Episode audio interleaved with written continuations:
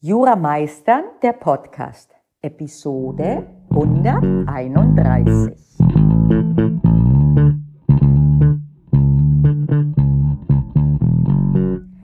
Ja, halli, hallo. Heute mal wieder eine Episode mit Anlass.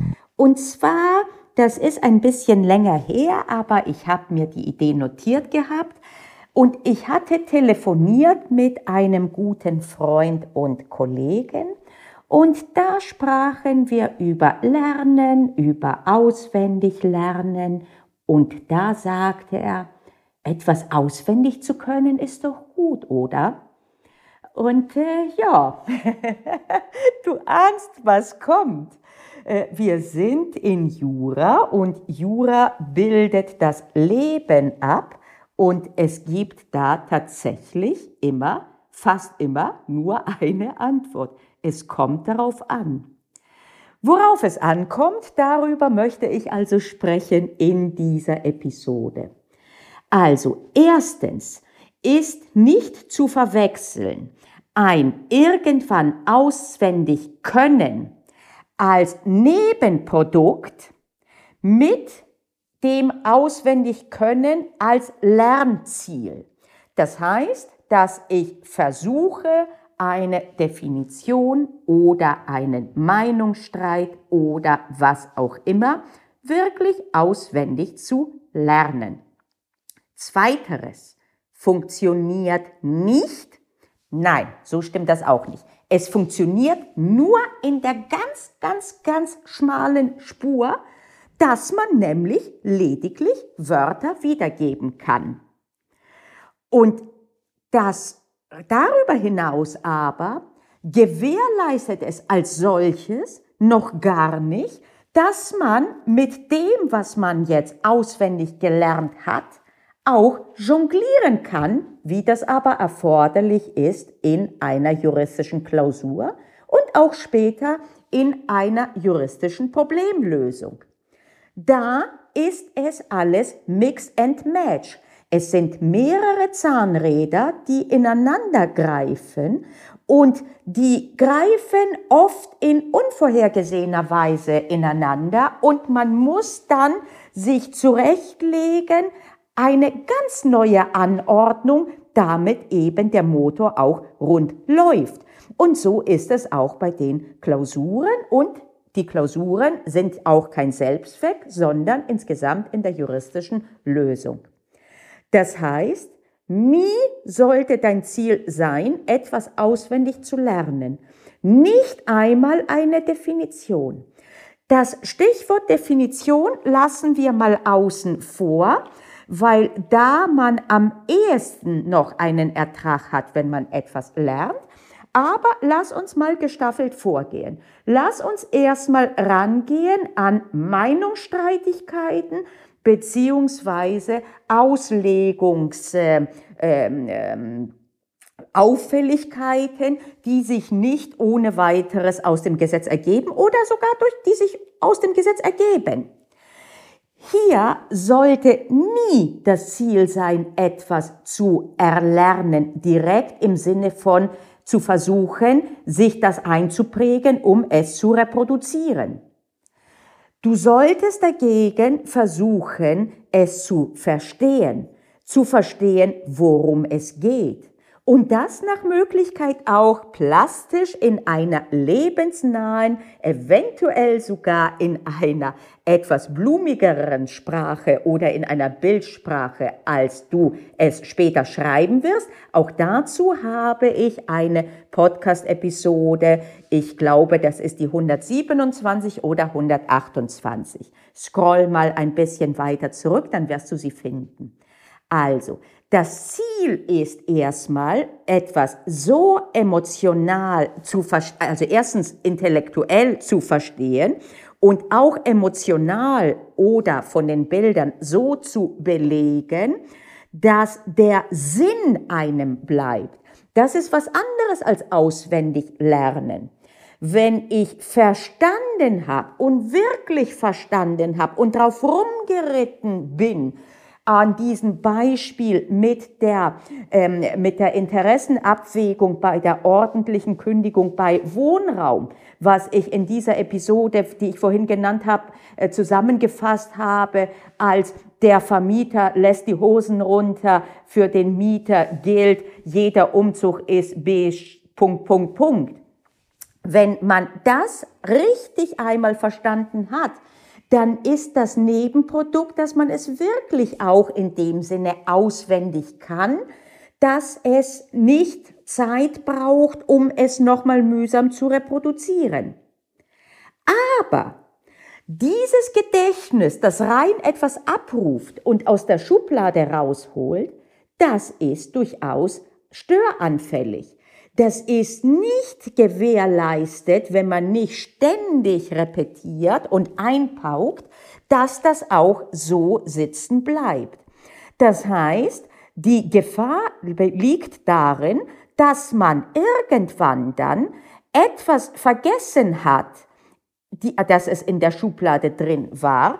Und da man aber auch nie das Gefühl gekriegt hat dafür, warum etwas so ist, wird es einem auch nicht einmal auffallen, dass man es vergessen hat, denn es ist lediglich einer der Punkte. Das ist ähnlich, wenn ich dir sage, lerne äh, zehn, äh, zehn Zahlen, äh, und danach merkst du dir aber nicht, dass es unbedingt zehn sein müssen oder dass die die Quersumme x haben müssen, sondern du lernst nur die Zahlen. Und er, eines Tages sagst du nur neun davon. Und wenn du nicht darauf geachtet hast, es müssen aber immer zehn sein, oder sie müssen aber eine Quersumme x haben, oder sie müssen symmetrisch sein halt, oder was weiß ich, es muss, müssen immer, äh, muss immer eine gerade Zahl sein. Wenn du also nicht noch auf einer anderen Ebene etwas verstanden hast, was zur äh, Berichtigung, nicht zur Berichtigung, sondern zum Verifizieren, dann wird dir nicht einmal auffallen, dass dir etwas fehlt. Und wenn lediglich etwas fehlt, ist ja gut, aber wenn das, was fehlt, dann dazu führt, dass du falsch löst, dann wäre das denkbar schlecht.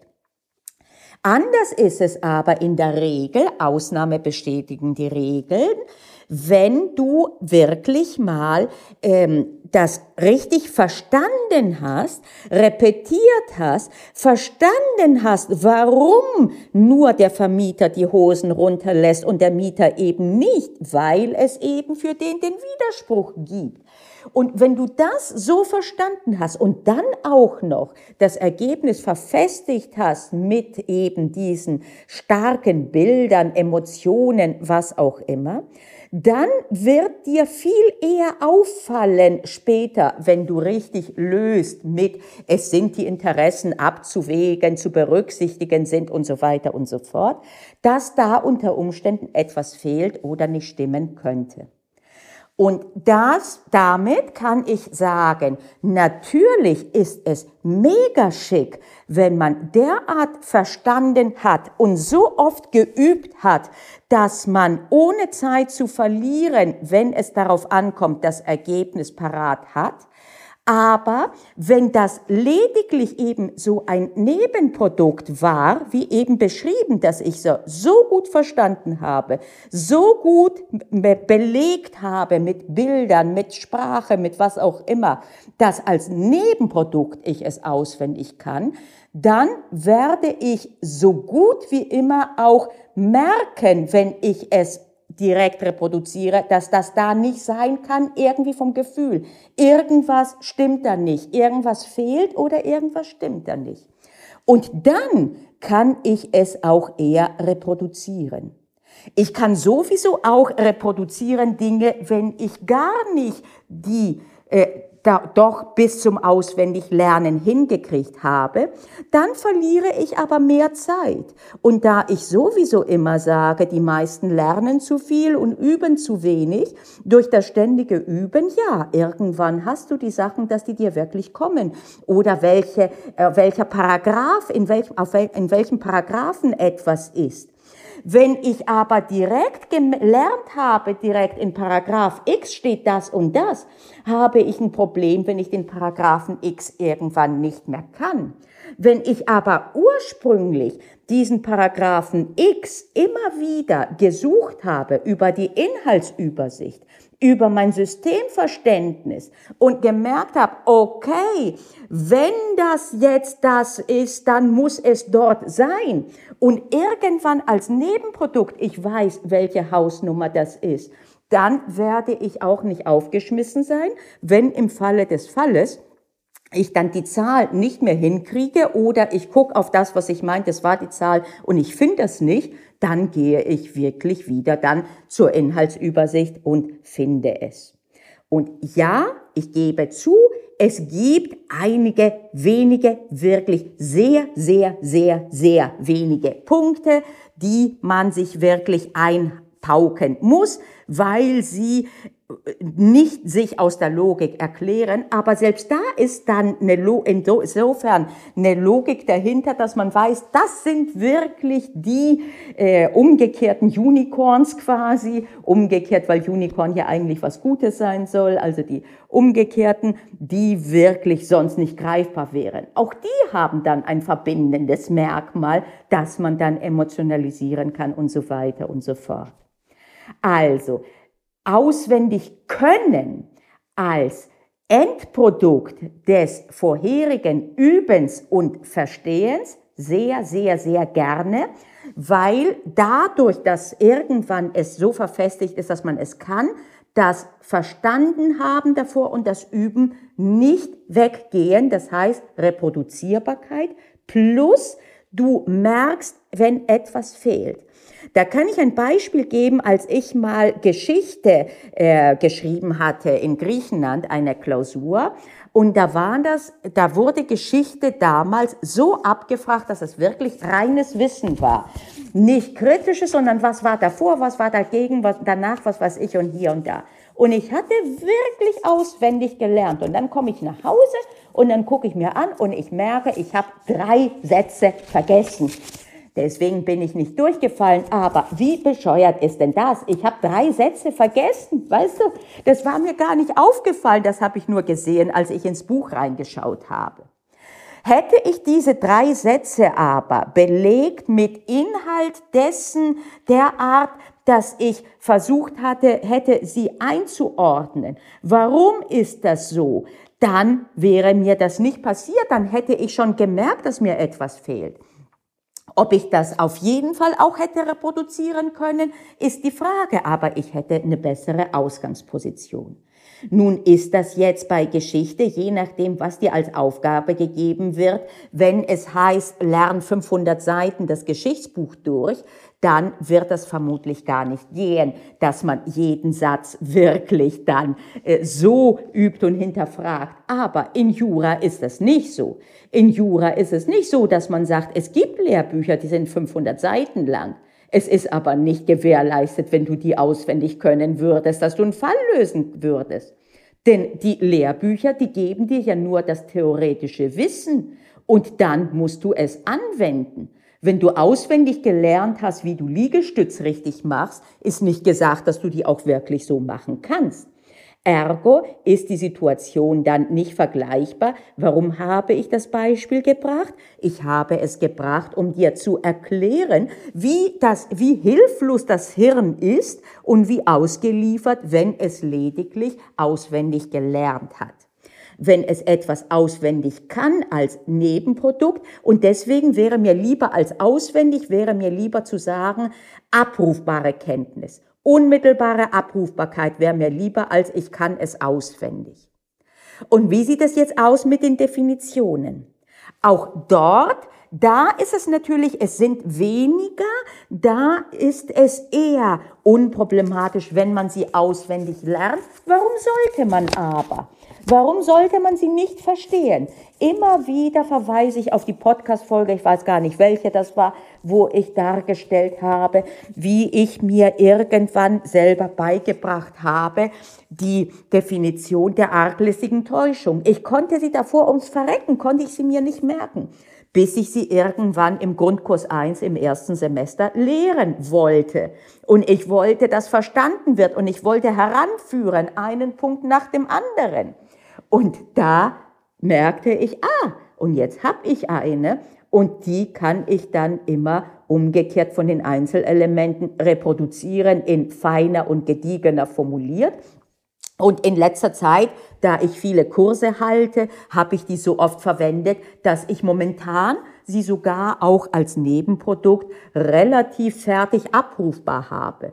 Jederzeit, wenn das aber mal anders sein sollte, kann ich kurz innehalten und sie selber reproduzieren. Und das ist das, wozu ich dich ermutigen möchte, dass du ab jetzt nie als Ziel hast, etwas auswendig zu erlernen, auch nicht Definitionen, maximal Definitionen, aber am besten auch nicht Definitionen. Dein Ziel ist zu verstehen, zu lernen, zu reproduzieren.